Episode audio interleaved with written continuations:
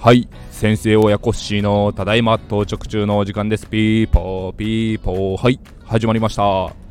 え昨日サンタリーフ先生のお声掛けによって、えー新4期生とサンタリーフアカデミーの OB の先輩方皆さんと集まってですね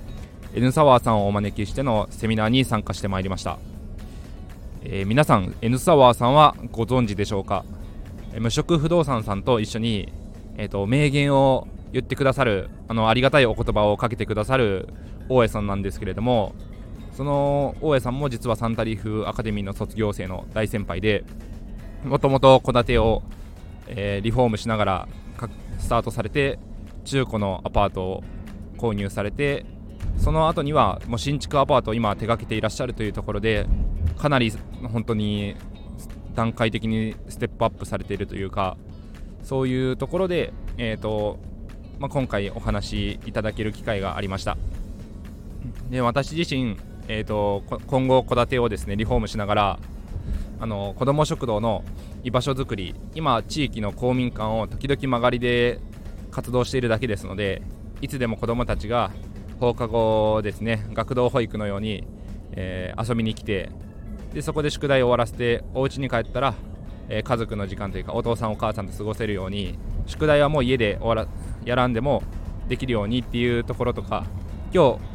お家でお母さん帰りが遅いからっていう日とかにはおにぎりちょっと提供してあげるぐらいできる場所が作れたらいいなと思っているのでそういう目線でえー戸建てのリフォームとか戸建て賃貸について学びたいなと思って、えー今回セミナーの方にも参加させてもらいました。で N タワーさんが、えー賃貸業を始めた時のきっかけというか当時の状況。そして、まあ、どうやって物件を購入していったかという物件情報の入手ルートというところもお話しいただきましてこれ私たちみたいな駆け出し親にとってはあのーどうやって物件買ったらいいんやろうっていうところから、まあ、悩んで始まることが多いかと思うんですけどもそういうところでも、えー出し惜しみなくと言いますか全てをさらけ出してくださって物件の価格だけではなくて物件購入時にまつわる諸費用部分ですね。火災保険がこのぐらいかかったとか取得費で実はこのぐらいかかってますとかそういう細かい金額のところまでレクチャーでお話しいただきましてそしてあのスライドの方も表とかが色分けしてあってですねあの素人の私が見てもなんだかスッと頭に入るというか白黒の教科書とかだと頭に入ってこないんですけども色使いが良くてカラフルだったらあのー記憶に残りやすいみたいな感じで非常に分かりやすいスライドでありがとうございました。はい。で N サワーさんの本当に初期の頃から、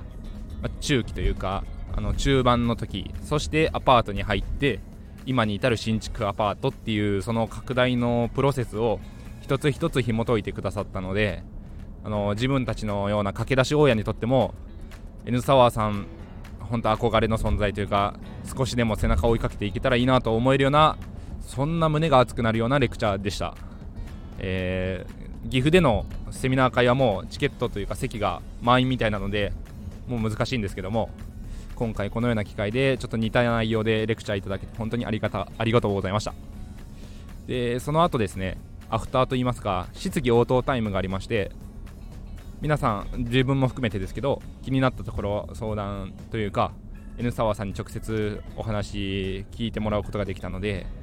で N サワーさんのお答えだけではなくて、えー他の先輩大江さん、まあ、サンタリーフ先生だったり、えーセンさんオデューさんとかですね皆さんいろんな知識豊富経験豊富な先輩方に囲まれてそのアフターの方も非常にためになる第二の裏セミナーみたいな感じの一日で非常に興奮冷めやらぬ一日という風になってしまいました。で家族がですねもう寝室で寝るから待ってるよって言って私も早めにちょっと切り上げさせてもらって寝床に向かったんですけど結局寝れずに、えー眠るために熱燗ちょっと作ってお酒の力で寝寝るっていう医者らしからぬ良くないことをしてしまったんですけどおかげで今日も朝4時過ぎに目が覚めてしまうっていう眠りが浅い一日を、えー迎えてしまいました。でも、えー昨日の一日は本当に非常に学び多い一日だったのでまあ、今回こうやって収録してますけどもちょっと日記にまた書いて、えー、すぐアウトプットといいますかそれが、まあ、記憶に定着していつでも後で見返せるようにしておきたいなと思ってます。こうやって話すだけでもちょっと記憶の片隅に残ってくるので私にとっては微暴録というかこれも大事な習慣の一つかなと思ってますけどまた手を使って五感で字を書くそういうのも記憶の定着に大事かなと思って最近は心がけるようにしております。はい、えー、またセミナーの内容とかは、えー、岐阜で開催されるところで、まあ、直接お聞きいただくのが一番かと思いますけどもし